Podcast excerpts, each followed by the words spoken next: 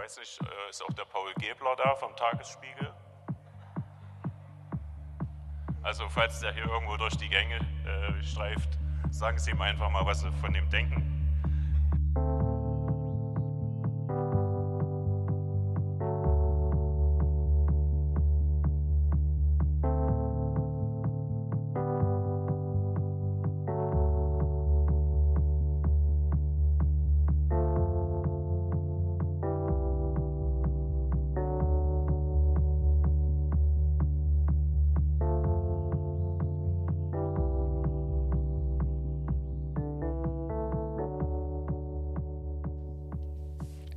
Und damit herzlich willkommen, liebe Hörerinnen und Hörer, und herzlich willkommen zu einer weiteren Ausgabe des Res Publica Podcast. Mein Name ist Paul Gäbler, ich bin der Host dieses Podcasts und den ihr gerade im Intro gehört habt, das ist Holger Thus. Holger Thus ist Vorsitzender von EIKE, das ist abgekürzt für Europäisches Institut für Klima und Energie. Eigentlich sind sie aber gar kein Institut, sondern lediglich ein Verein. Und mit denen wollen wir uns auch heute vorwiegend beschäftigen, nämlich mit der organisierten Klimawandelleugnung, unter anderem betrieben von Vereinen wie Eike, aber auch dem Heartland Institute aus Amerika, die so ein bisschen wie der große Bruder von Eike sind. Wir schalten dafür noch später gleich einmal nach Köln und sprechen mit Katharina Huth. Katharina Huth ist Journalistin, arbeitet für Korrektiv in der Klimaredaktion und hat mit ihrem Kollegen Jean Peters vor einigen Wochen einen Beitrag für Frontal 21 gedreht. Da haben sie sich auf die alternative Klimakonferenz von Alke geschummelt, also auch die Konferenz, wo dieser O-Ton her war, den ihr gerade gehört habt und haben sowohl mit Vertretern von Eike als aber auch vorwiegend mit dem Chef vom Heartland Institute, nämlich mit James Taylor geredet. Und neben dem Klimawandel äh, zwar der Leugnung des menschengemachten Klimawandels müssen wir uns natürlich auch mit einem Thema heute zumindest kurz einmal beschäftigen, und zwar diesem komischen äh, Corona-Dings, was da gerade über eine Medien präsent ist. Ja, ich will das Thema nicht kleinreden, ganz im Gegenteil. Ich natürlich kenne ich die Fallzahlen. Ich weiß, dass das Ding ernst ist und dass man drin muss. Das ist nun für mich jetzt als Podcaster und Journalist nicht unbedingt so super ungewohnt, denn ich arbeite viel und gerne zu Hause. Ich bin in diesen Tagen wieder sehr froh, dass ich Musik mache und dass ich Instrumente spielen kann und auch noch äh, mehrere wunderschöne Instrumente hier zu Hause habe habe. Ich habe heute meine Gitarren neu beseitet. Ich habe ganz viel Klavier gespielt und äh, es ist wirklich ein wunderschöner Zeitvertreib und man fühlt sich dabei auch noch so unglaublich toll gebildet, wenn man ähm, wenn man auch noch irgendwie Musik macht und jetzt nicht einfach nur bei Netflix rumhängt, obwohl ich das auch schon ziemlich viel gemacht habe. Äh, tatsächlich äh, habe ich aber auch diesen ganzen Ausbruch nur so am Rande mitgekriegt, denn ich war die letzten zehn Tage im Urlaub. Ich bin erst seit Freitag, also seit zwei Tagen wieder hier. Bin genau an dem Tag abgehauen, wo die ganzen Bühnen in Berlin geschlossen worden sind. Das war schon ziemlich skurril, weil man ähm, zwar eigentlich, ich war wirklich so, das war so ein richtiger Kopf aus Urlaub, also einfach irgendwie, ich bin in die Türkei geflogen, in so ein Wellness-Spa-Hotel mit äh, fast nur Deutschen, ähm, hab dort irgendwie ja zehn Tage am Pool gelegen und in der Sonne und versucht möglichst an nichts zu denken, was sehr schwierig war, denn äh, die Ereignisse aus Deutschland waren natürlich doch gravierend. Und äh, ja so ganz äh, un so ganz äh, ganz an mir vorbei geht's natürlich nicht und das macht auch was mit einem, wenn man weiß, man darf jetzt nicht mehr raus und man soll nicht mehr raus. Äh, dazu bin ich jetzt vermutlich auch gerade hoch äh, ein Hochrisikofall, denn ich saß auch noch gerade auf dem Rückflug mit ähm, 200 sehr dicken, sehr alten deutschen Pauschaltouristen im Flieger und äh, gut im Flieger ist nur wirklich sehr schwer, dann Sicherheitsabstand einzuhalten, gerade wenn man so eng nebeneinander sitzt. Man merkt aber vor allem, ähm, habe ich auch schon am Flughafen ähm, mitbekommen, dass die Leute wirklich angespannt sind, also dass den Leuten echten echten Riesen riesen, äh, für Leute echt ein Problem ist.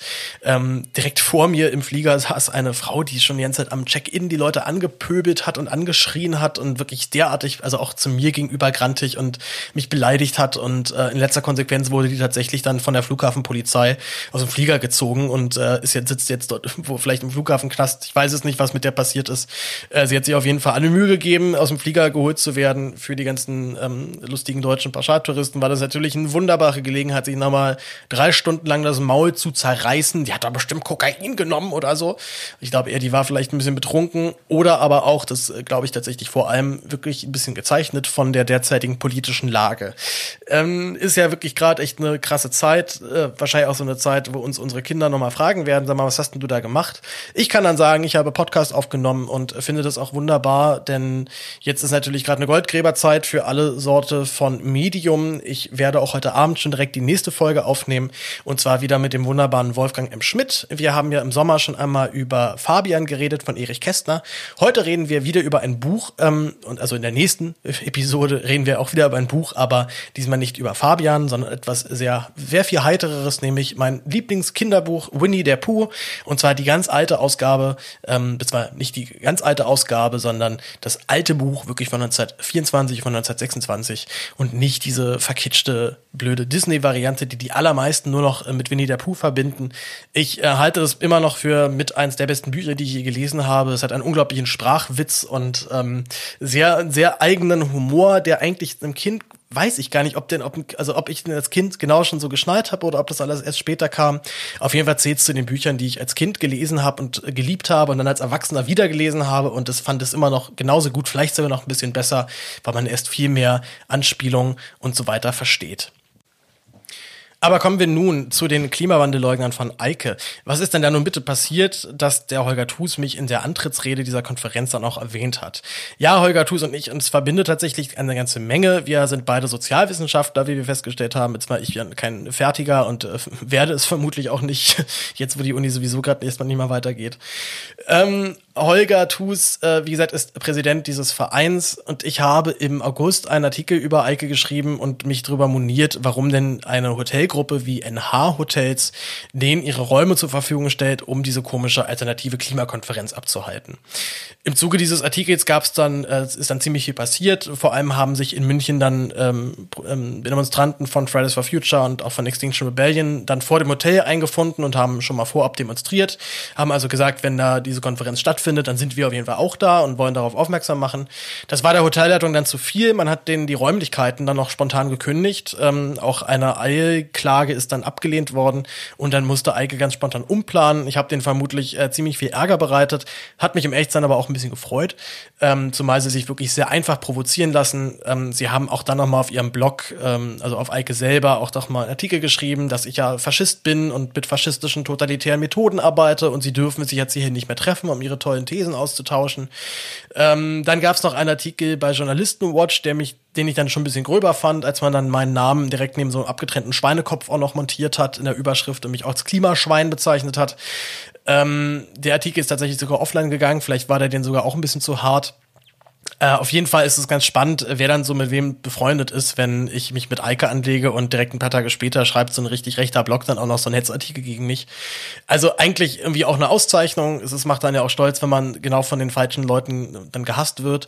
Aber ähm, zeigt, glaube ich, auch ganz gut, mit was für Methoden diese Menschen arbeiten. Es geht eben nicht wirklich um eine inhaltliche Auseinandersetzung, sondern vor allem erstmal um Diffamierung. Und genauso arbeitet Eike auch eben in ihrem, oder zumindest so wie sie es halt Wissenschaft nennen. Wissenschaft oder nicht ist sowieso schon mal eine gute Streitfrage, denn sie nennen sich zwar Europäisches Institut für Klima und Energie, das hat aber weder was mit dem Institut noch mit Europa zu tun. Das klingt, glaube ich, einfach nur ein bisschen cooler. Und sie sind tatsächlich einfach nur ein eingetragener Verein, äh, im Amtsgericht Jena auch registriert. Und ähm, ich habe ja letztes Mal schon erzählt, dass ich mit Ben Bode vom WDR, der für Reporter unterwegs ist, an einem Film gearbeitet habe. Der Film ist jetzt tatsächlich fertig. Er wird natürlich auch hier in der Videobeschreibung verlinkt. Äh, ben hat sich nämlich gefragt, wie es denn überhaupt sein kann, dass so ein eingetragener Verein sich dann selber Europäisches Institut nennen darf, ob das nicht irreführend ist. Er hatte auch beim Amtsgericht Jena nachgehakt, die waren aber nicht sonderlich kooperativ, ähm, obwohl er schon so ein bisschen das Gefühl hatte, dass den auch so ein bisschen mulmig war, denn ähm, auch bei der Satzung, die die da eingereicht haben, reicht es eigentlich niemals aus, dass man sich dann diesen doch ja doch ziemlich eindeutigen Namen Institut äh, geben kann, der natürlich eine gewisse Seriosität symbolisiert und letztendlich ist es aber einfach halt nur ein Blog, die äh, wissenschaftliche oder auch teilweise unwissenschaftliche Paper da veröffentlichen. Ich glaube, da ist von den Dingern ist glaube ich fast nichts peer-reviewed, was die da drin haben.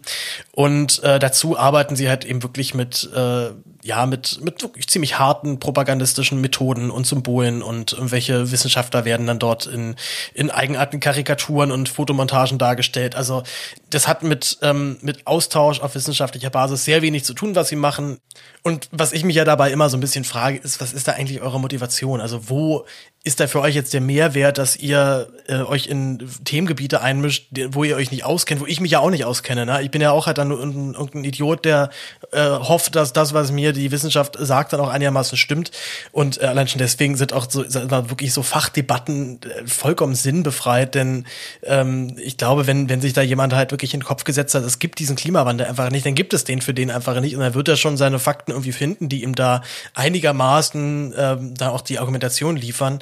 Ähm, aber wie gesagt, was ich mich halt immer frage, ist, wo was, was treibt dich denn da eigentlich an? Und jetzt äh, hatten, äh, sind, bin ich mit Ben nach Jena gefahren und wir haben tatsächlich dann auch dieses, diese Büroadresse, die auf der Website angegeben ist, besucht und hatten eigentlich dann, damit gerechnet, dass wir dort maximal einen Briefkasten finden und das war's.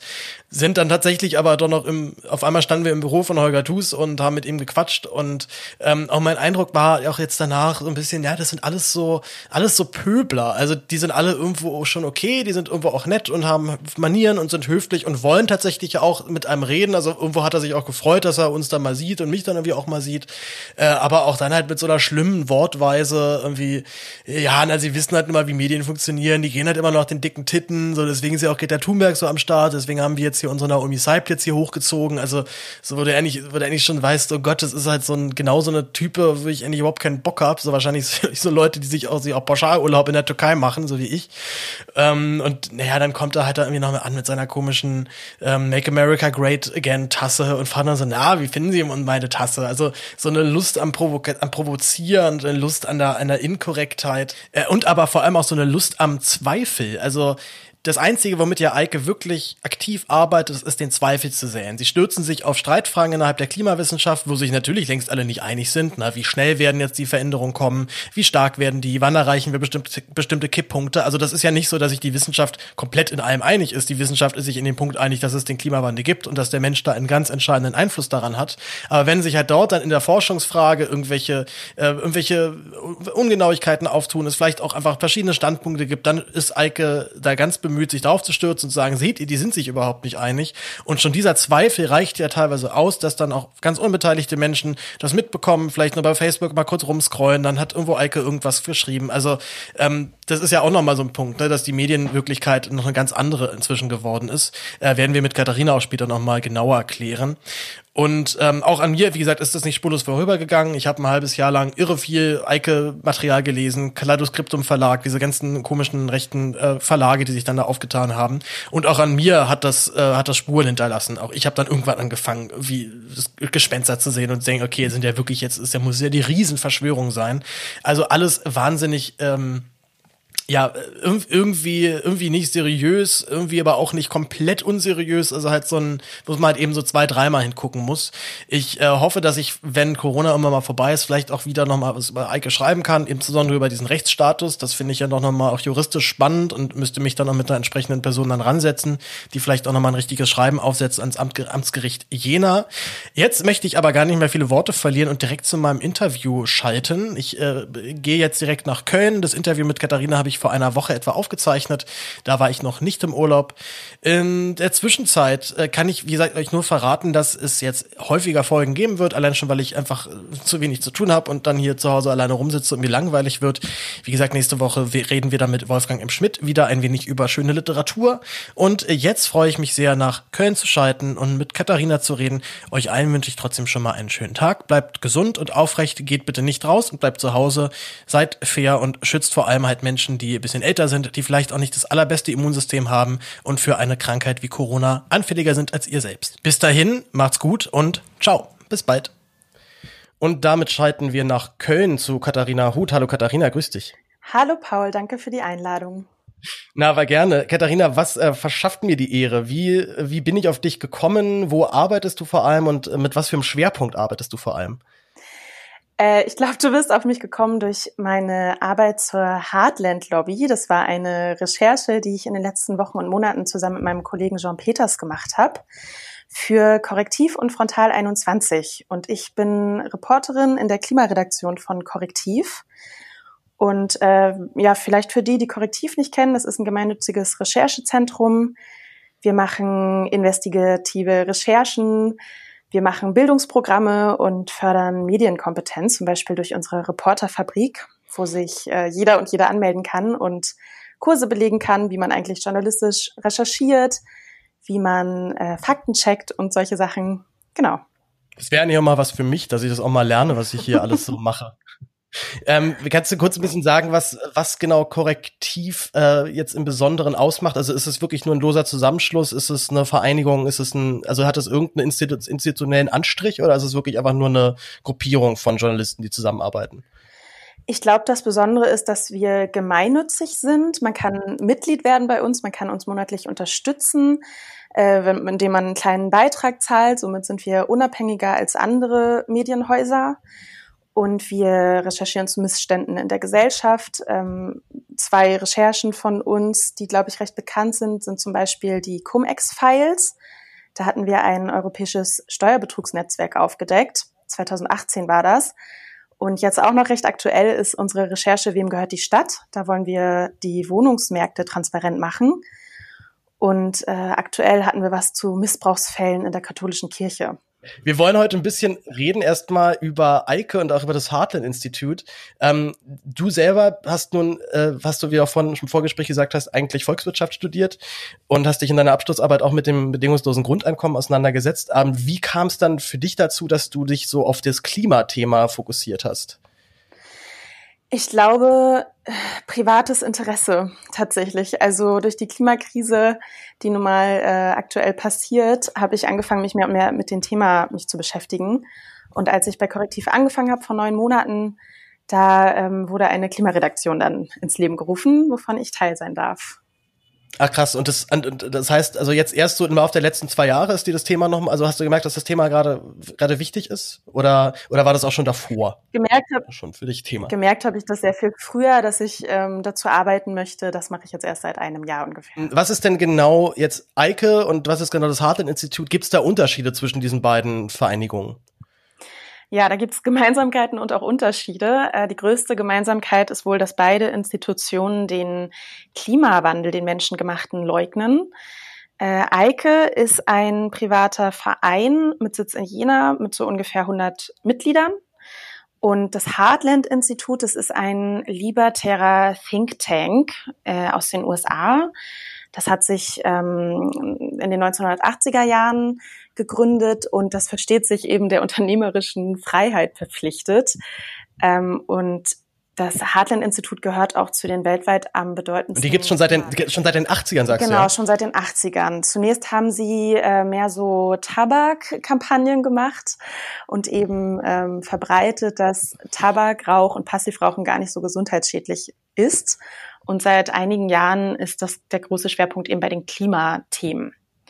Und das große Ziel von dem Heartland-Institut ist eben, äh, politische Entscheidungsträger und die Presse und auch die breite Öffentlichkeit so zu beeinflussen, äh, hin zu einem Meinungsklima, dass eben wirtschaftsfreundliche Rahmenbedingungen geschaffen werden können. Also meist Abbau von äh, Regelungen zum Schutz der Umwelt, Abbau von Regelungen zum Schutz der Gesundheit und eben auch Steuersenkung für Unternehmer.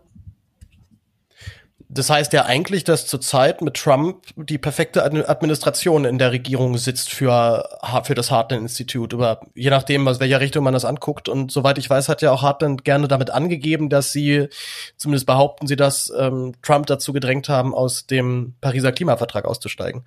Ja, genau, das schreiben sie sich ein bisschen auf die Fahnen als Erfolg, ja. Glaubst du, glaubst du, das, das stimmt? Könntest du dir vorstellen, dass sie da Einfluss hatten? Das kann ich mir vorstellen. Genau wissen kann ich es nicht. Hm. Jetzt so ein bisschen so die Grundfrage, was, äh, was genau, wie, also wie muss man die Leute einordnen? Sind das jetzt Wissenschaftler? Denn ich meine jetzt, du hast ja auch schon den Vergleich gebracht zum, zum Tabakrauchen. Fred Singer ist ja einer der großen, großen Namen in dieser, dieser Szene, der auf wissenschaftlich gutem und hohem Niveau es tatsächlich schafft, dann auch irgendwie eine These so zu drehen, dass Tabakrauchen nicht schädlich ist und das, dasselbe behauptet er unter anderem auch halt vom, äh, vom Klimawandel. Also sie arbeiten ja durchaus jetzt nicht komplett unwissenschaftlich, aber eigentlich wiederum mit so einem, mit so einer Richtung, dass man es eigentlich ja schon wieder als Aktivismus äh, auslegen müsste. Es ist so ein ganz komisches Spektrum. Kannst du mir, kannst du mir das ein bisschen erläutern, was das, in welch, welche Gruppierung du sie da packen würdest? Mhm. Also ich würde da klar unterscheiden ähm, zwischen den organisierten Lobbyisten, also ich sag mal bezahlten Aktivisten und eben Privatpersonen mit verschiedenen Motiven. Also die äh, organisierten Lobbyisten, die würde ich eher beim Heartland-Institut sehen und Privatpersonen mehr bei dem, bei dem Eike-Verein. Und das sind eben Leute, die sich ähm, ja, vielleicht in ihrem Lebenswerk äh, in klimaschädlichen Industrien in Frage ge gestellt fühlen durch die progressive Klimabewegung, die gerade passiert. Ähm, ja, genau. Also du würdest sagen, dass Heartland so ein bisschen seriöser arbeitet als Eike. Kann, kann man das so Seriös stehen lassen? würde ich das nicht nennen, nein. Es sind halt, es ist halt eine Gruppe von Lobbyisten. Mhm. Aber sie, sie tun zumindest so, als wären sie seriöser dabei. Das kann man so sagen, ja. Auf, Ja, der, okay. auf der Internetseite, wenn man bei Eike auf der Internetseite ist, da ähm, merkt man auf jeden Fall, dass das keine seriösen Artikel sind, die da veröffentlicht werden, da es eben oft ja reißerische Sprache benutzt wird und zum Teil auch beleidigende Artikel veröffentlicht werden. Ähm, Ja, auch, schon die, auch schon die Bilder dann immer da drin, ne? Das ist wirklich schlimmste Propagandaschlacht genau, eigentlich nur noch. Also es ist eben auch Wie so eine Foto, Fotomontage von irgendwelchen Wissenschaftlern, die dann, äh, sich grün angemalt. Also es ist wirklich, da, da, da kriegen sich eigentlich die Fußnägel hoch. Genau, es ist sehr diskreditierlich auf jeden Fall. Es ist aber eben, also wahrscheinlich ist es für dich und mich und für viele, die zuhören, vermutlich sehr einfach zu erkennen, dass es eben keine seriöse Seite ist. Ähm, wir haben bei Korrektiv aber auch eine Faktencheck-Redaktion, die regelmäßig Falschmeldungen, mögliche Falschmeldungen auf äh, Facebook und woanders im Netz überprüft. Und da gehen eben viele von diesen Falschmeldungen auf Eike zurück, die Eike als Quelle angeben. Und da sieht man eben, dass äh, Leute, die sich vielleicht nicht so gut auskennen oder die vielleicht auch nicht so Zeit haben, sich so sehr mit den Sachen zu beschäftigen, eben doch auf diese Seite gehen oder den Namen hören und denken, ah, da verbergen sich bestimmt äh, seriöse Wissenschaftler dahinter und das ist bestimmt eine gute Quelle. Und da ist eben die Gefahr. Es gibt ja sogar dann Eike-Quellen teilweise auch im Bundeswirtschaftsministerium, ne? Weil die ja halt dann als Sachverständige mal irgendwo eingeladen worden sind von der AfD und dann ihre und dann halt ihre ihre ihre, ihre ihren Quatsch da einreichen als äh, seriöse Quellenlage. Genau, Ähm, da war zum Beispiel der Professor Lüdecke, der Pressesprecher von Eike, schon im Bundestag als Sachverständiger geladen. Ähm, ja, natürlich Ist der im Lüdecke nicht Auftrag sogar- der AfD. Ich glaube, der Lüd ist der Lüdecke nicht sogar Büroleiter für den für den Carsten Hei, äh, Heise? Kann das Äh, sein? du meinst Carsten Hilse? äh, Hilse, Mhm, genau, Hilse, genau. nicht Heise, ja. Ähm, da ist der Michael Limburg, der Vizepräsident Limb- von Eike. ja. Der hat äh, eine 25-Prozent-Stelle im Büro von Carsten Hilse. Ja. Es gibt also auf jeden Fall ganz offensichtliche Verbindungen zwischen der AfD und Eike. Aber gibt es auch Verbindungen zu anderen Parteien? Nicht, dass ich wüsste, ich hoffe nicht. Naja, also eine, also eine auf jeden Fall, denn der, der Vorsitzende der, Volker tu, der, der Holger Thus ist ja auch Mitglied der CDU weiterhin. Und auch die FDP, äh, die, die äh, Franz-Neumann-Stiftung, die ist wohl auch, ähm, hat wohl auch dann ganz gerne manchmal auch, äh, zumindest, zumindest, sich, zumindest bewegen sie sich dann ganz gerne mal in so in Themenfeldern, die den, die Leugnung des Klimawandels durchaus dann auch nicht ganz kritisch, nicht, nicht ganz ablehnend gegenüberstehen. Also, aber, aber, aber du würdest jetzt nicht so weit gehen, dass das Eike auch bei der CDU oder bei der FDP auch verankert ist.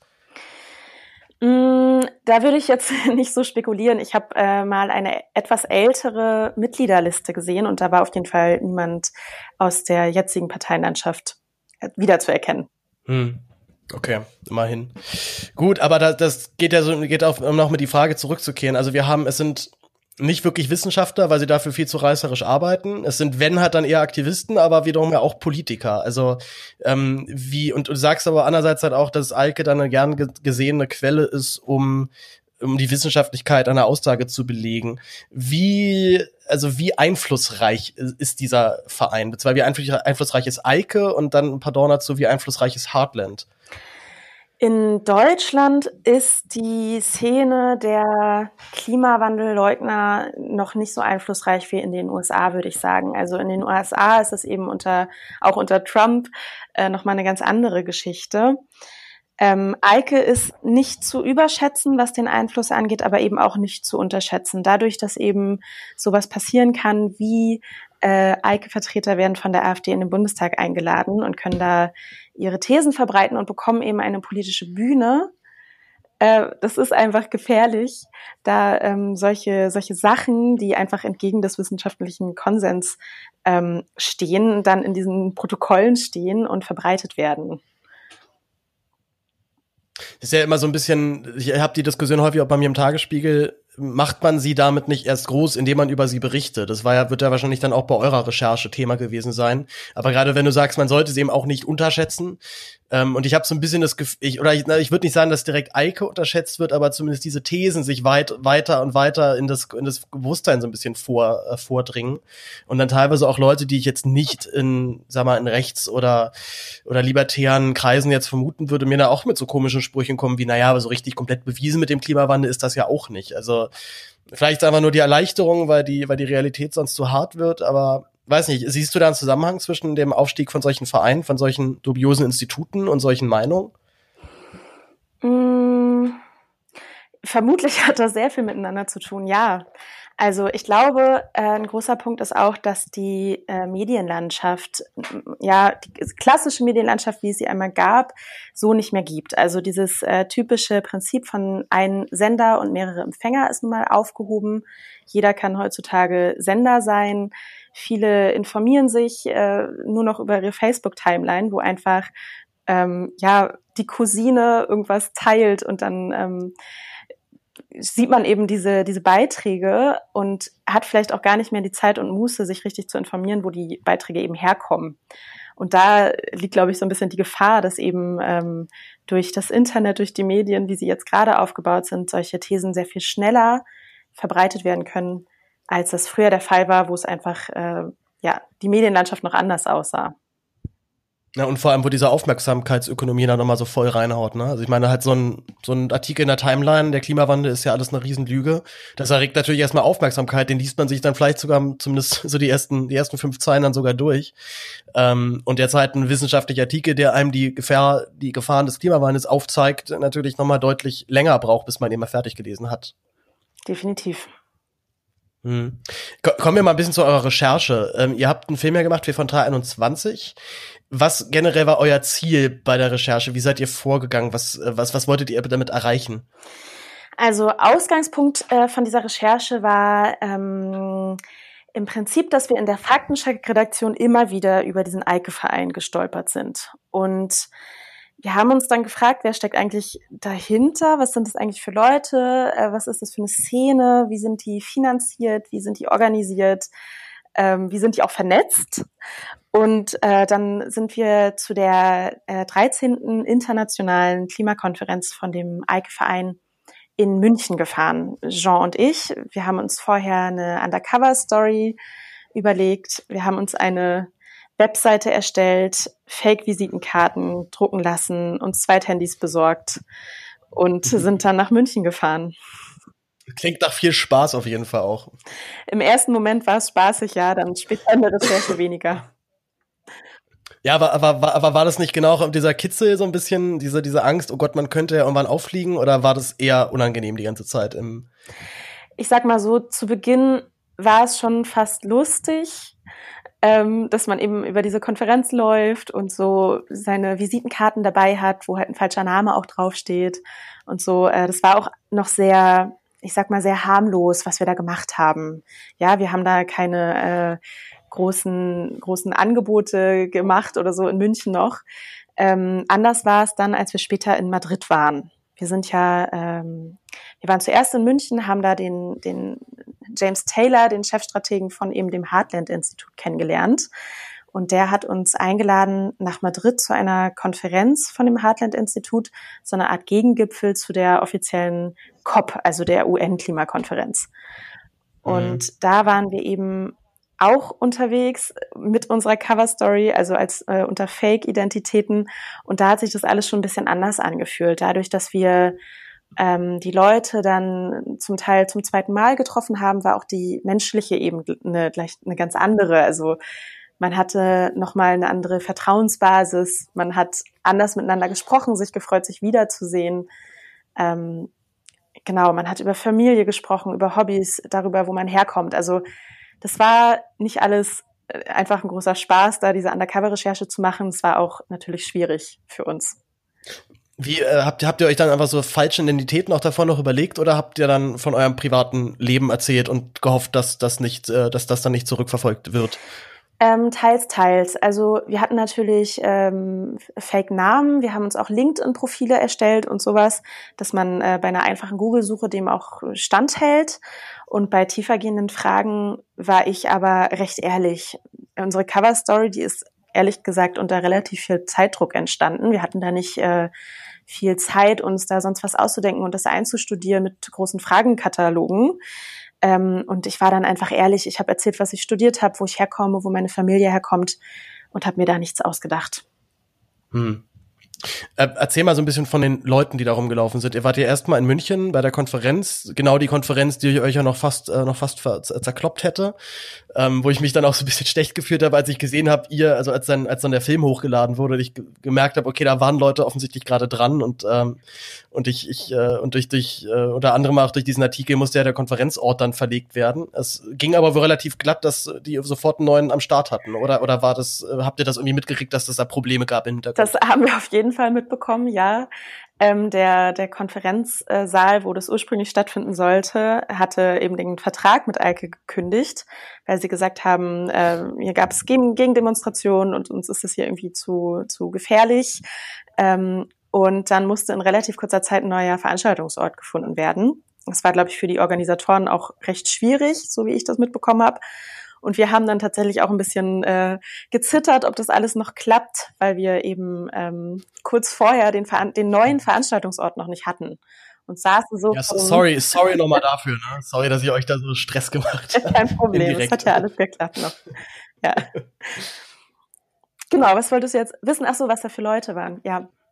Ja, genau. Also gerade halt bei dieser Konferenz, weil ich, ich wäre eigentlich super gerne da selber hingefahren, aber es ähm, war, glaube ich, auch ganz gut so. Ich wäre sehr schnell enttarnt worden, glaube ich. Wahrscheinlich, ja. Also ähm, die Speaker ja. auf der Konferenz waren hauptsächlich Männer, viele ähm, Pro Professoren im Ruhestand, ähm, eben auch der James Taylor, der über Klimaalarmismus in den USA gesprochen hat. Äh, es war jemand da, der ähm, mit Hilfe von vielen, vielen Slides und vielen, vielen äh, Formeln und Gleichungen ähm, bewiesen hat, dass die globale Erwärmung so gar nicht passiert, wie sie gerade passiert. Er hat dann auch sehr anschaulich noch gezeigt, dass er in seinem Garten ein, eine Apparatur gebaut hat, bei der man das alles nachmessen könne. Mm, in dem äh, Publikum, in den bei, den, bei den Konferenzgästen waren, also insgesamt waren so 250 Leute da. Zu 90 Prozent waren es Männer. Und die waren auch, ich sag auch mal noch mal zu 90 Prozent über 60, würde ich jetzt sagen. Also ich bin, mhm. ich bin sehr aufgefallen. Also allein dadurch, dass ich weiblich bin, dann bin ich auch noch unter 30. Also ich war da so ein bisschen der, der äh, bunte Hund unter den Leuten. Ähm, so ein richtiges Küken dann wahrscheinlich. Genau, für, für genau. Ich wurde auch direkt angesprochen. Ich war zehn Minuten da und wurde dann direkt äh, angesprochen von den Leuten, die den Promofilm über das Wochenende machen und die meinten, du musst unbedingt bitte Statements in die Kamera mhm. sagen. Wir brauchen doch junge, frische Gesichter. Und ich habe mich da dann irgendwie wieder rausgeredet. Das wäre natürlich nicht so gut gewesen.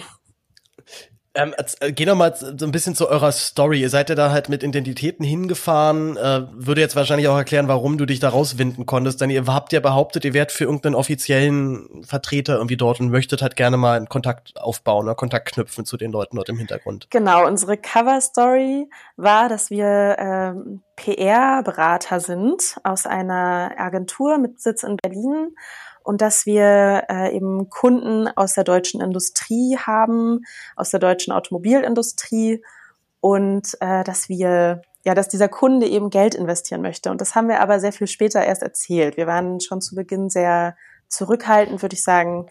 Ähm, ja, und haben noch ein bisschen hinter den Berg gehalten und wollten erstmal Vertrauen aufbauen. Mhm. Und ich, äh, hab, habt ihr euch dann einen Agenturnamen ausgedacht oder habt oder wart habt ihr behauptet ihr was ich seid von der KPMG oder was auch immer? Also das ist ja das ist ja beide beide Richtungen gefährlich, ne? Wenn es halt eine Agentur ist, die noch nie einer gehört hat oder aber eine Agentur, die man kennt, wo man halt dann äh, Angst haben müsste, dass dann dort mal im Hintergrund nachgefragt wird, wer sind denn die Leute eigentlich? Kennt ihr die? Ja, nee, wir haben uns das alles komplett ausgedacht. Ähm, da unter Namen, die es schon gibt, ach, das hätte bestimmt auch äh, rechtliche Konsequenzen oder hm. so. Also ja, stimmt. Ja. ja. genau. Also nee, wir haben uns das alles ausgedacht. Unsere Agentur haben wir Phaedros genannt. Das ist irgendein griechischer Begriff, der heißt irgendwie für äh, sowas wie Vertrauen oder Fortschritt oder so, ich weiß nicht genau. ähm, ja, halt haben unsere Webseite erstellt. Auch alles, also ja, es war schon ein bisschen schludrig, muss ich sagen. Ähm, ich bin auch erstaunt, dass das dem so standgehalten hat. Also der eine oder andere wird sicher mal geschaut haben auf unsere Webseite. Da war allein auf der Startseite waren schon fünf verschiedene Fonts. Also man hat, glaube ich, schon gesehen, dass das jetzt, ähm, also ich hätte mir vorstellen können, dass da Leute sich äh, gewundert haben, dass eine PR-Agentur so aussieht, so einen Auftritt hat. Mhm. Auch keine Referenzen und nichts. Aber naja, Glück gehabt. Aber umso erstaunlicher. Es, ihr habt geklappt, es hat geklappt, ihr habt äh, das Vertrauen von James Taylor ähm, erwecken können und ihr wurdet dann direkt nach Madrid zur, zur Gegenkonferenz eingeladen. Ähm, was habt ihr James Taylor so alles entlocken können? Ihr habt ihn ja auf Band, zwar mit versteckter Kamera aufgenommen.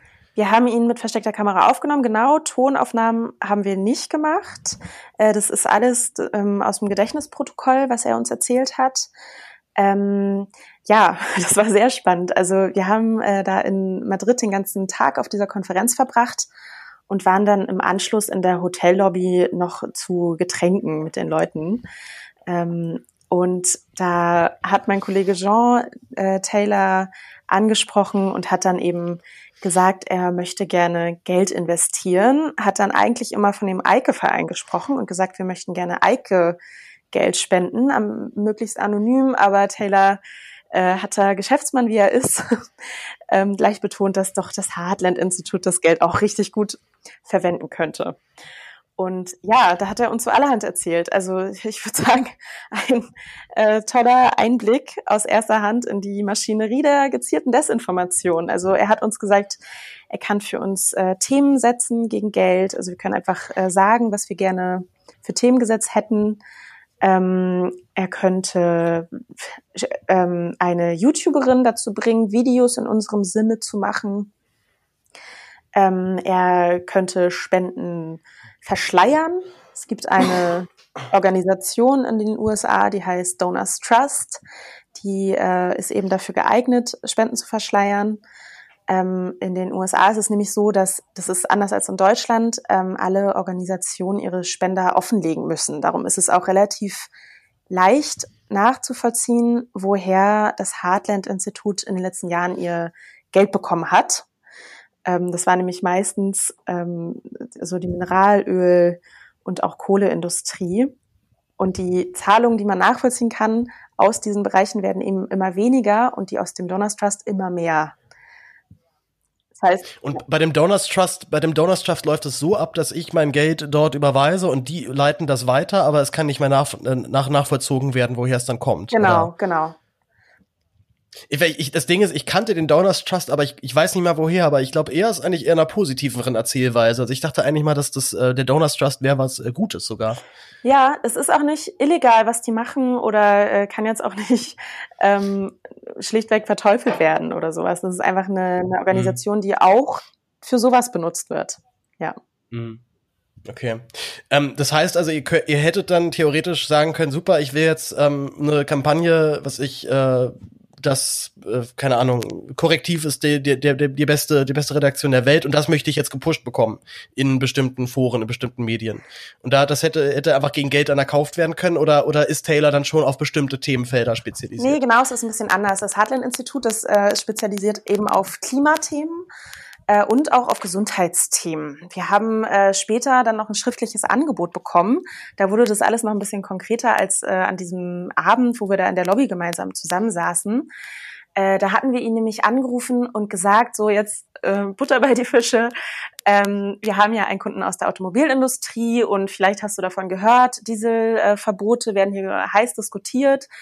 Ähm, und wir, ja, wir wollen was machen. Wir wollen jetzt eben Geld investieren. Und da hat er uns zwei Stunden später ein schriftliches Angebot geschickt und wurde da eben ein bisschen konkreter. Da hat er uns äh, Wissenschaftler angeboten, ähm, beziehungsweise Publikationen. Also wörtlich steht da drin, if properly funded, also bei richtiger Bezahlung können sie sich eben in unserem Sinne äußern. Äh, da war zum Beispiel ein Ökonom dabei, Ferreira heißt er, der hätte dann für uns äh, zu den zu den empfindlichen Kosten von übertriebenen Umweltschutzmaßnahmen äh, recherchieren können. Und wir hatten eben diese, diese Rechercheergebnisse und Publikationen benutzen können, was einfach, also hat man schon geahnt, glaube ich, dass man äh, so Publikationen kaufen kann. Wir haben es jetzt einfach schwarz auf weiß. Ähm, dann gab es noch den, den äh, Mr. Dunn, das ist ein Arzt, der hätte sich dann zu den äh, minimalen gesundheitlichen Auswirkungen von eben Dieselmotoren und auch Kohlekraftwerken geäußert. Das hätten wir benutzen können. Vielleicht, vielleicht hätte er euch noch angeboten, dass er 90 Lungenärzte aus dem Raum Stuttgart irgendwie für euch gewinnen kann, die behaupten, dass, dass das überhaupt nicht schädlich ist, diese Luft einzuatmen. Genau, ja.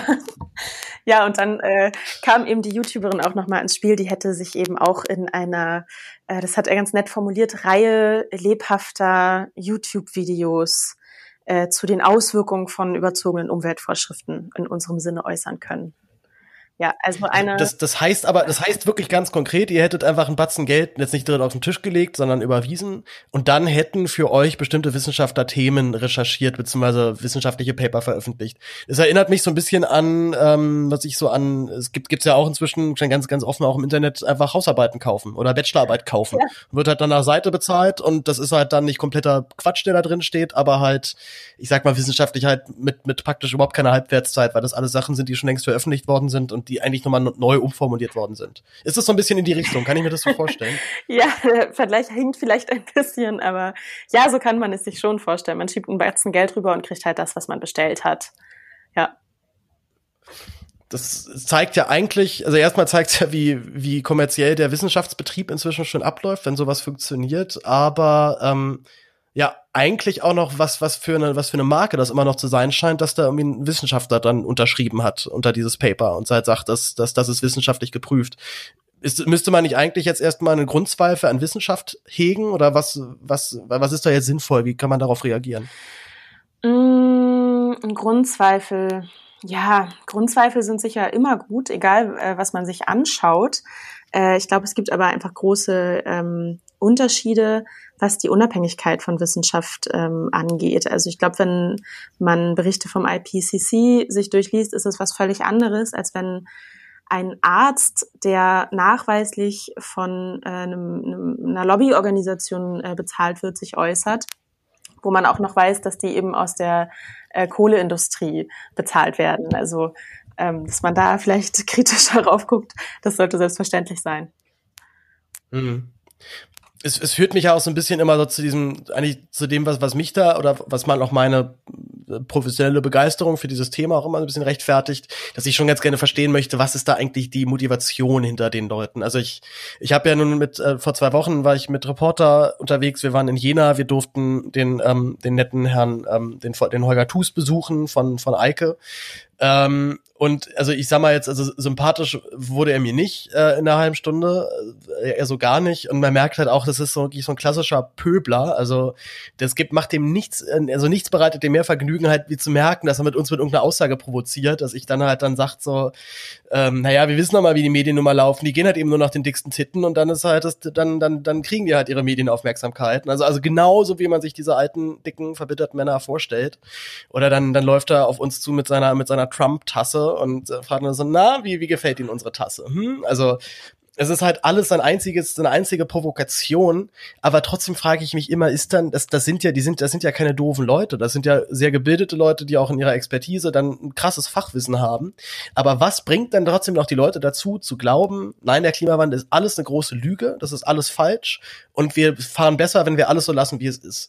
Hast du für dich irgendeine Antwort gefunden? Ich meine, du beschäftigst dich mit dem Thema auch schon eine Weile, das muss dich ja auch umtreiben. So, was, was, was treibt die eigentlich an? Das ist eine richtig gute Frage. Ich kann natürlich nicht in die Köpfe gucken. Ich weiß nicht, äh, was die Leute wirklich glauben oder denken, wenn sie, wenn sie ähm, abends in den Spiegel schauen.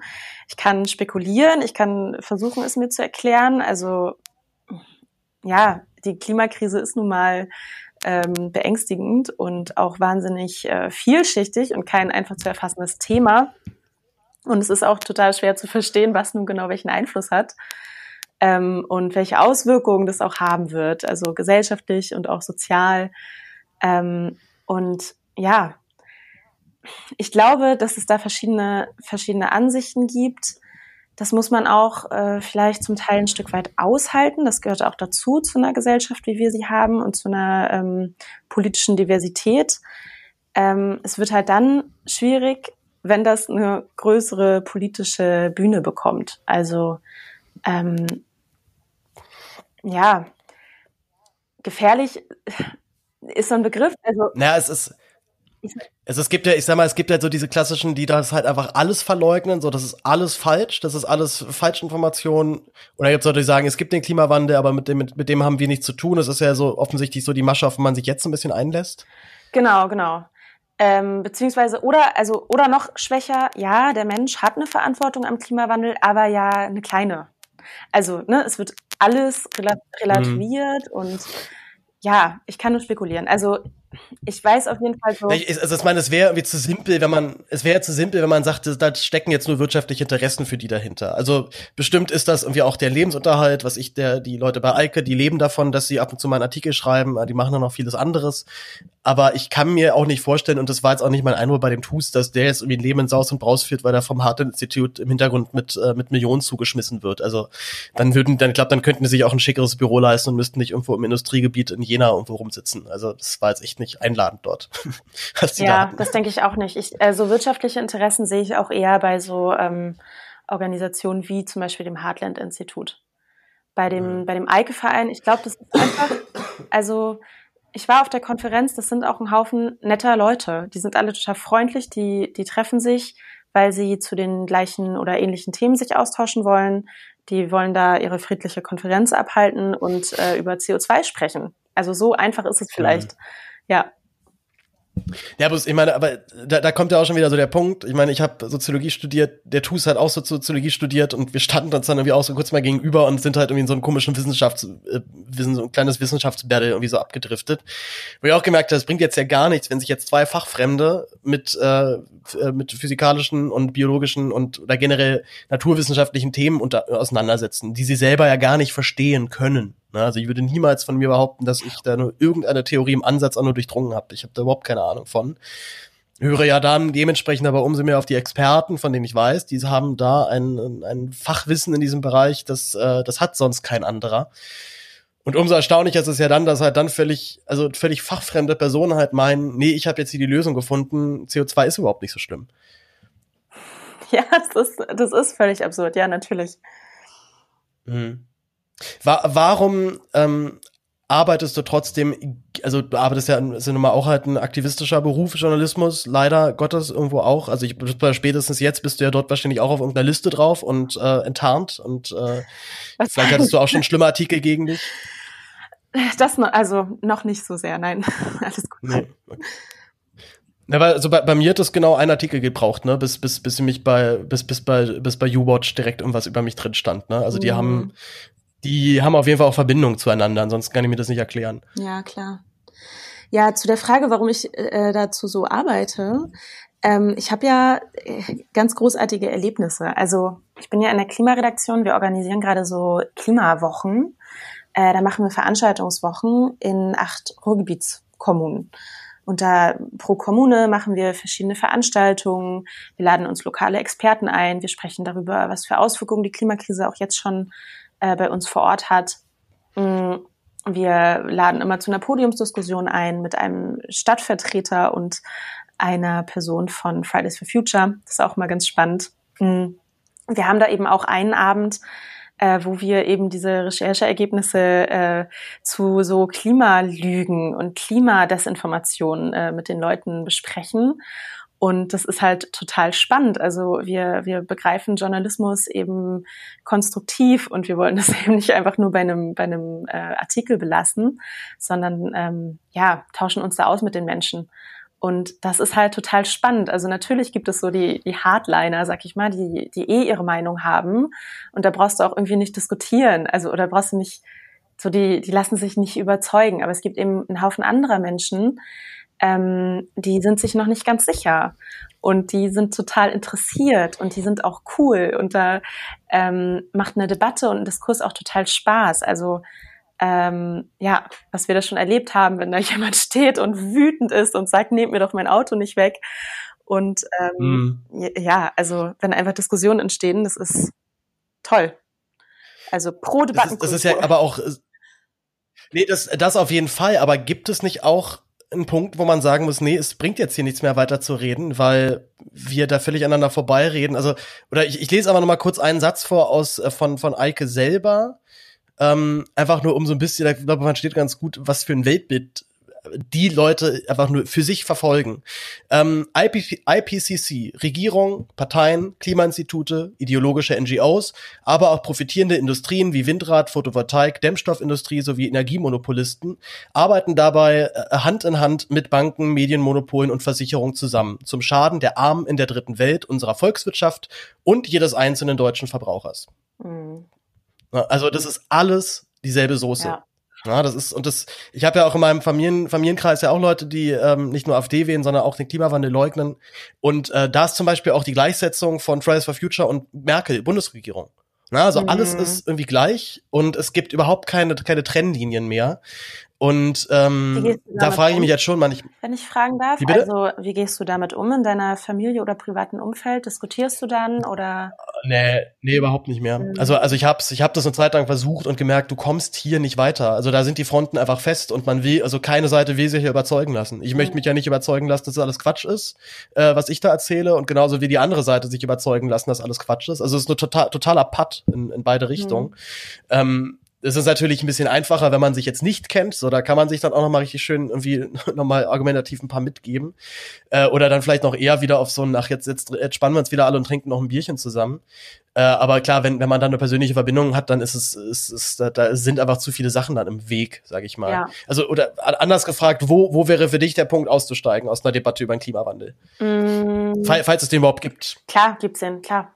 Also für mich ist immer eine Grenze erreicht, sobald es ähm, menschenverachtend wird und rassistisch, verschwörungstheoretisch, da diskutiere ich dann auch nicht mehr ab einem gewissen Punkt. Und das ist nun mal auch Teil von Klimadebatten. Also bei der Klimakrise, die, die Ärmsten auf der Welt werden als allererstes darunter leiden, die Menschen im globalen Süden. Und es wird eben, ist, warum auch immer, gibt es eine Koppelung von, äh, von, von rechten Ansichten und eben Klimaleugnung.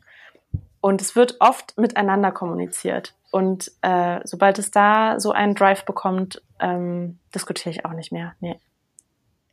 Das ist ja noch so ein bisschen so eine, so eine bitterböse Wahrheit dabei, ne? Dass wir in der ersten Welt vermutlich die Auswirkungen des Klimawandels auch relativ entspannt entgegensehen können. Also was heißt entspannt? Das wird auch hier schon, äh, schon sehr viel mehr Schaden verursachen, als wir so denken. Aber die Regionen werden hier noch bewohnbar bleiben. Man wird hier noch wohnen können, man wird hier vielleicht noch irgendwas anbauen können. Das sieht in vielen Teilen der Welt ja dann schon ganz anders aus. Klar, genau, ja.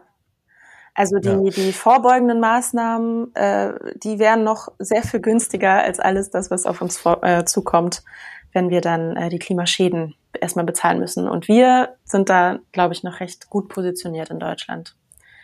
Das ist hm. traurig. Dabei gehören wir ja wahrscheinlich zu den, äh, zu den Verursachern mit zu den größten ja, ja, absolut.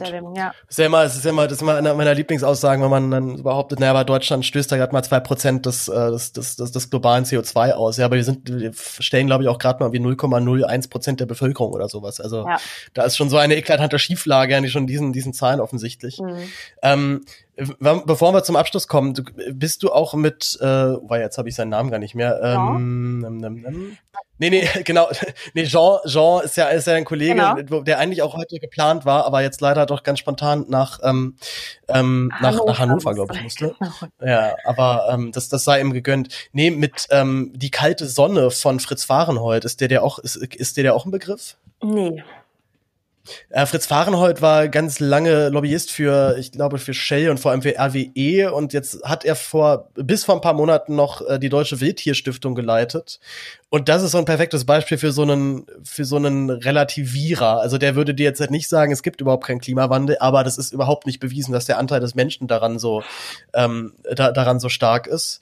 Und er hat äh, zum Beispiel mit Sebastian Lüning ein Buch rausgebracht, das heißt Die kalte Sonne. Das ist auch der Name seines Blogs, in dem er regelmäßig bloggt.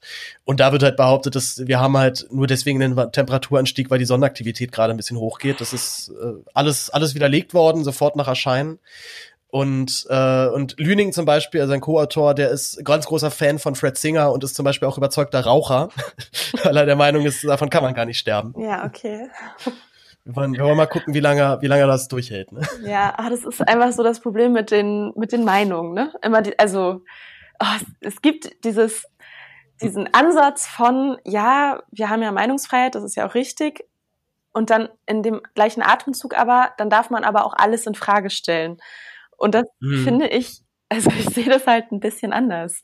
So, wir haben nun mal auch eine Gesellschaft und eine Demokratie und äh, da einigen wir uns halt auch auf bestimmte Grundwerte und äh, da müssen wir auch eine gewisse Faktenlage haben, auf die wir uns einigen, damit wir dann eben äh, Politik, progressive Politik betreiben können. Also ich sag mal, als Beispiel ähm, könnte man jetzt auch sagen, ja, ich, ich, äh, man, man muss ja Fragen stellen dürfen und alles hinterfragen dürfen. Und ich will jetzt einfach mal fragen, ob Frauen überhaupt äh, ein Gehirn haben und nicht nur am Herd bleiben sollten. So, ah, ich darf ja wohl mal fragen. Also so, es ist irgendwann äh, geht es so ein, wird es so absurd und bremst einfach jeden konstruktiven Diskurs. Ähm, oder ja, es ist, es ist so richtig, richtig postdemokratisch, ja, ne? Ja. Also wir haben halt, wir haben Meinungsfreiheit, jetzt nutzen wir das aber auch voll aus, solange wir noch können, genau. hat man immer das Gefühl. Ja. Ja, Fahrenhold ist deswegen echt spannend, weil er eigentlich, er ist eigentlich SPDler, der war sogar mal Umweltsenator in Hamburg. Also eigentlich, denn ich würde ihn immer noch so gerne mal für ein Interview bekommen, aber ich glaube, das, äh, das kann ich mir abschminken. Mhm.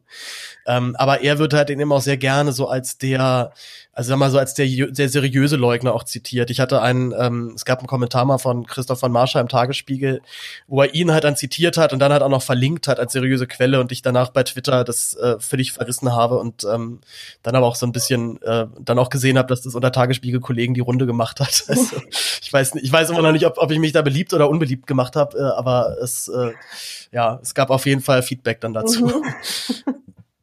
ähm, Nee, aber halt auch, und das, das war für mich aber auch halt so der Punkt, wo ich gecheckt habe, wir müssen echt aufpassen, dass diese Argumente neben ich nicht zu tief reinschwappen, weil ähm, ich meine, ich, also als, als Greta Thunberg vor einem Jahr diese Rede gehalten hat, ich habe mich da so wiedererkannt gefühlt, weil also das, das, das, das bockige Kind, was einfach keinen Bock hat, das zu akzeptieren, dass die Welt so ist, wie die ist. Mhm. Ähm, das habe ich mir jetzt, hab ich als Kind auch schon sehr häufig. Ich weiß nicht, du bist, du bist sagst aus, bist du unter 30, also auch in 19, mhm. Anfang der 90er geboren, sind wir genau. ziemlich genau dieselbe Generation.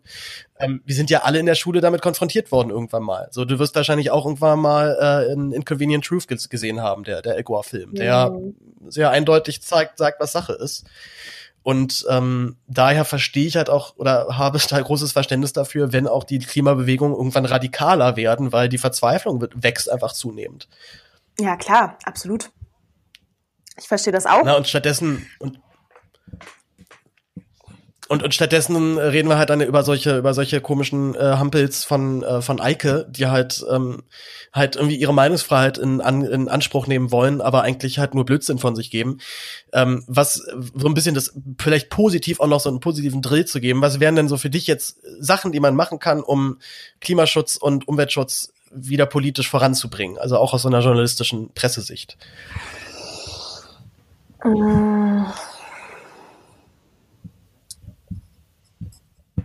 Ja, das ist immer das Problem, wenn man, wenn man sich die ganze Zeit so negativ auf, auf irgendwelche Idioten abgefuckt hat, dann ja. ist danach die Energie weg, sich halt nochmal zu überlegen. Also, was ich zum Beispiel super fand, der Guardian hat jetzt eingeführt, bei, je, bei jedem Artikel zum Thema Klimawandel bringen wir danach halt nochmal einen Punkt, wie könnte man es denn anders machen? Also wir beenden das Ding mit einer positiven Botschaft oder mit einem Hinweis in die Richtung, in die es auch laufen könnte.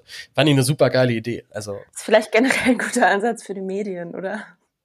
Ja, sowieso. Und ähm, ich meine, klar, das, es hat ja auch immer so was bisschen voyeuristisches, so sich über irgendwelche Idioten aufzuregen, die den Klimawandel leugnen. So, da, da kann man sich natürlich einfach super, super schön drauf, drüber aufregen. Und das ist ja aber letztendlich dann wieder nur, folgt ja wieder halt nur so eine Aufmerksamkeitsökonomie danach. Ja, das stimmt. Ja. Ähm, gut, wir sind eigentlich ähm, schon relativ weit. Ich habe noch eine letzte Frage, die ich, äh, die ich äh, gerne stelle. Die habe ich auch schon mal meinem Prof gestellt, mit dem wir einen, einen Kurs gemacht haben über die politische Theorie des Klimawandels. Mhm. Ähm, super Kurs, mit dem, den hoffe ich auch noch bald in meinen Podcast zu kommen. Ähm, was machen wir, wenn die nächsten zwei Sommer kalt und regnerisch werden? Was, was ist so dein, was ist dein Szenario dann für die Zukunft? ähm, Tja, also das wäre ja schön, wenn das ein Zeichen wäre, dass die Klimakrise nur halb so schlimm ist. Aber tja, ähm, das stimmt ja, glaube ich, nicht so ganz, ne? Also glaubst du gar nicht, dass das, glaubst du, dass der Klimawandel schon so weit fortgeschritten ist, dass es gar nicht mehr dazu kommt, dass wir zwei kalte, regnerische Sommer hintereinander haben? Ach doch, ich glaube schon. Aber ich dachte, du meinst das so, dass man dann äh, keinen Grund mehr hat, Klimapolitik zu betreiben weil so. Nein, nein, nicht, nicht, nicht von meiner Sicht jetzt aus, aber ich ja, fürchte, ja, genau. dass es sehr viele Leute geben wird, die das genau dann sagen. Da sieht er mal, ja. ist überhaupt nicht so schlimm mit dem Ja, man muss, sich, man muss sich die Tendenzen ja ein bisschen größer anschauen. Und die sprechen ja nun mal eine andere Sprache. Ich glaube, ähm, dieser Winter, den wir gerade haben, das ist jetzt auch der wärmste seit Anbeginn der Wetteraufzeichnung. Der wurde noch mal, mhm. er hat noch mal den von 15, 16 getoppt. Also die Tendenzen äh, sind ja eine, eine andere Sprache. Selbst wenn es jetzt noch mal zwei regnerische Sommer gibt, werden die, glaube ich, äh, nicht gleich wieder zerstört. Die ja, man müsste halt auch erst nochmal erklären, den Unterschied zwischen Klima und Wetter genau, halt, ne? Also ja. so, es gibt ja einen Unterschied, ob ich mir das Wetter aktuell angucke oder halt die, das Wetter in um, ähm, groß. Ja, ja, genau. ja, okay. Ähm, ja, aber dann äh, umso mehr ähm, braucht es äh, fitte, gute Leute wie dich und auch wie Jean, der wie gesagt heute nicht dabei sein kann, ähm, die dem nicht nur journalistisch, sondern halt auch noch ähm, in, äh, noch investigativ halt noch angehen. Also wenn wenn ich ganz ehrlich bin, ich äh, also ich glaube, das wäre für mich so mit einer der größten Freuden, die ich die man mir so machen könnte, dass ich irgendwann mal irgendwo investigativ äh, mich irgendwo einschleichen darf. Ich habe ja so einen so einen Schaus ich habe ja so einen, so einen Schauspieler Background und das macht mir ah. diebisch äh, Spaß. Ja, vielleicht mich irgendwo ähm, ja, ich hoffe es. Ich hatte, ich hatte ja mal die, diese lustige Idee geäußert, mich dann auch auf diese Konferenz zu schleichen, dann halt irgendwie so mit einem Kumpel so ein Kamerateam zu, zu mimen und dann mhm. machen wir dort halt so, so Billo, Billo-Journalismus und äh, äh, interviewen halt dann die Leute auf so einer Ebene, ey, wir machen auch ähm, so, so Quatschjournalismus, äh, redet jetzt mal einfach, einfach frei von der Leber weg. Weil da kommen ja. teilweise sehr interessante Statements. Ja, das ist total, genau. Also vielleicht noch eine, eine kleine Anekdote ganz zum Schluss. Diese, äh, die Leute reden von der Seele weg, wenn sie nicht wissen, wen sie vor sich haben. Äh, das war ganz interessant, als ich nämlich in Madrid in der Lobby zwischen den äh, Klimaleugnern saß mit meinem äh, Stift, der heimlich alles gefilmt hat, hat sich jemand neben mich gesetzt, eine junge Frau namens Debbie, die äh, ganz schnell Vertrauen zu mir gefasst hat, die war super freundlich auch ähm, und hat mir dann irgendwann erzählt, oh, ich muss dir was sagen, ich muss dir was gestehen, schau mal hier. Und dann hat sie mir eben äh, das gleiche Modell gezeigt von diesem Stift, der halt aufnehmen kann und hat mir erzählt, damit gehe ich morgen auf die offizielle UN-Klimakonferenz und spreche mit den Leuten. Du ahnst nicht, was dir die alles für einen Scheiß erzählen, wenn die nicht wissen, wer du bist. Und ich sagte, und mir rutschte das Herz in die Hose und ich habe nur so ganz äh, heimlich, vorsichtig, so wie es eben geht, diesen Stift von meiner Blazertasche entfernt, möglichst unauffällig und dachte wirklich, wir fliegen gleich auf. Also nach dem Motto, sie wurde geschickt, um dich schon mal darauf vorzubereiten, dass hier gleich äh, raus, rausfliegt, oder? Naja, ich hatte so ein bisschen die Sorge, ja, dass es halt auch auffällt, ne? Dass ich jetzt in dem Moment dann den Stift entferne von meiner Tasche. Naja. Ach, großer Gott, ey. Ja. Der habt ihr, habt ihr so Glück gehabt. Und äh, noch, noch eine, noch eine Personalie, die ihr ja ein bisschen groß gemacht habt, äh, noch zum Schluss, äh, Naomi Seibt, die habt ihr ja ähm, bisschen bekannt gemacht durch, durch euren Beitrag. Mhm. Also auf jeden Fall davor, war, davor kannte ich sie noch gar nicht, jetzt kenne ich sie. Ja, das ist, äh, wie man es nimmt, äh, vielleicht auch ein unangenehmer Nebeneffekt. Ja. Kannst du kurz erklären, was, äh, wer sie macht, falls, falls meine HörerInnen sie noch nicht kennen? Ja, äh, Naomi Seibt ist eine 19-jährige YouTuberin, ähm, die ich vorhin nicht namentlich erwähnt hatte, aber äh, schon erwähnt hatte, einfach nur als YouTuberin. Ähm, sie arbeitet jetzt eben fürs Heartland-Institut und macht in dem Auftrag von dem Institut Videos für die Jugend. Also ja, super. Ein weiterer das heißt, Teil das heißt, der, der Kommunikationsstrategie, ein neuer Ansatz. Ja, sie ging jetzt auf Aber da, da ist sie, da ist sie schon mal moderner als die CDU. So kann man das sagen, ja, genau. Ja. Mhm. Immerhin. Super, Katharina, ich äh, glaube von meiner Seite aus wär's das. Ich mhm. habe zumindest keine Fragen mehr auf meinem äh, Board stehen. Hast du noch ähm, Hinweise, Anregungen? Hast du noch für irgendwas, was du für, wofür du gerade Werbung machen kannst? Ähm, ja, wer neugierig geworden ist und Bock auf mehr investigative Recherchen hat, kann gerne uns besuchen auf korrektiv.org. Findet man dich dann bei Twitter? Findet man dich bei Instagram? Wo machst du Werbung für, für dich und deine Mich Arbeit? Mich findet man auf Twitter, genau, unter @katahut. Auf Instagram bin ich so. nicht, nein. Okay. Ist auch vielleicht besser so. vielleicht ist es besser so. Genau. ansonsten, ansonsten, man wird echt süchtig nach dem, das ist furchtbar. Das glaube ich. Ich finde, äh, ich bin noch nicht das, so lange auf Twitter und da finde ich es schon äh, krass. Ja, ja, es ist furchtbar. Vor allem, vor allem, man, man, man, eigentlich sind die Debatten alle, alle Kacke, die man sich da an, die man sich da durchliest. Genau. Es ist ja selten irgendwas dabei, wo man denkt so, oh, hier wurden aber mal super interessante Punkte ausgetauscht. Ja. Das ist meistens eher Kindergarten. Ja. Ich finde es manchmal total spannend, einfach nur um zu gucken, was für verschiedene äh, Blickwinkel es auf ein bestimmtes Thema gibt. Also man kriegt, finde ich, sehr schnell so einen Überblick. Aber um sich da richtig intensiv reinzulesen, ist das nicht geeignet. Nee. Nee, absolut nicht. Vor allem, vor allem halt nicht, um eine wirklich intensive Debatte mit jemandem zu führen. Das ja. äh, geht ja. überhaupt nicht. Genau. Okay, Katharina, wir hoffen, dass die nächsten beiden Sommer nicht total verregnet werden. Allein schon, weil das äh, schlechtes Wetter bedeutet und wir, ich glaube, keiner von uns beiden schlechtes Wetter mag. Wir hoffen aber auch nicht, dass es jetzt zu heiß wird, denn noch mal so eine Hitzewelle mit 40 Grad äh, halte ich nicht durch, glaube ich. Ja, du und viele, vor allem die Älteren unserer Gesellschaft nicht. Mhm. Ja. Und die, die, die müssen nun, die haben mit Corona gerade schon sowieso das, äh, die, genau. die erste Hürde jetzt äh, vor sich. Ja. Katharina, vielen lieben Dank. Freue mich, dass es geklappt hat. Ich hoffe, es hat dir auch Spaß gemacht und äh, wir hoffen, wir hören uns immer mal wieder. Es hat mir sehr Spaß gemacht, Paul. Vielen Dank. Na denn, ciao, mach's gut. Tschüss.